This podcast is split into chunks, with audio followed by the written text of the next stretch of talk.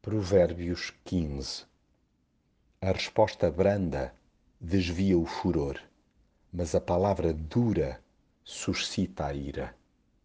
Saber usar as palavras é uma arte a desenvolver por cada um de nós pela vida fora.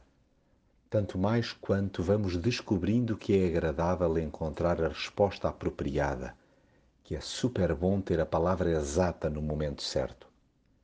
Agora já percebemos a importância de pensar antes de responder e de recusar vomitar calúnias. Sim, uma resposta amável sossega os ânimos mais exaltados, enquanto uma tirada inadequada suscita reações destemperadas.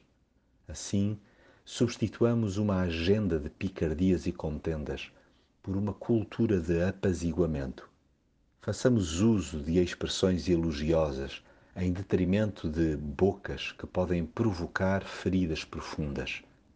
Revelemos através dos diálogos em que nos envolvemos que temos o coração inundado de amor, ao invés de revelar uma mente cheia de nada.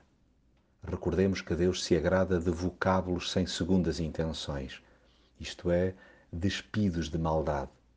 Ao abrirmos os lábios, embelezemos o meio ambiente, ao invés de jorrarmos tolices e quando formos apanhados em contrapé, acatemos a, merida, a merecida admoestação, aceitemos a crítica construtiva e peçamos perdão.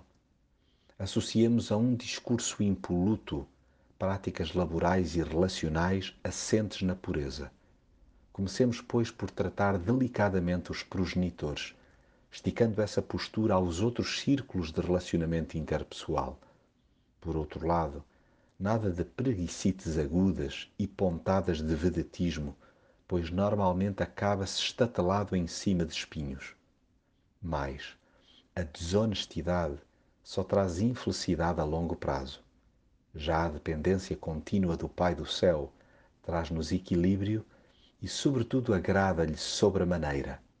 Respeitar o Senhor é o cerne da sabedoria. Antes de receber honras, é preciso ser humilde acerquemo-nos de gente manifestamente mais madura do que nós e que nos obriga a refletir com profundidade. Procuremos a companhia dos simples, daqueles que, sendo pobres, abundam em amor e generosidade, cujos olhos radiantes nos alegram o coração e que, além de tudo isto, leem a vida como sendo uma festa, arrebitando-nos o ânimo sempre que falam.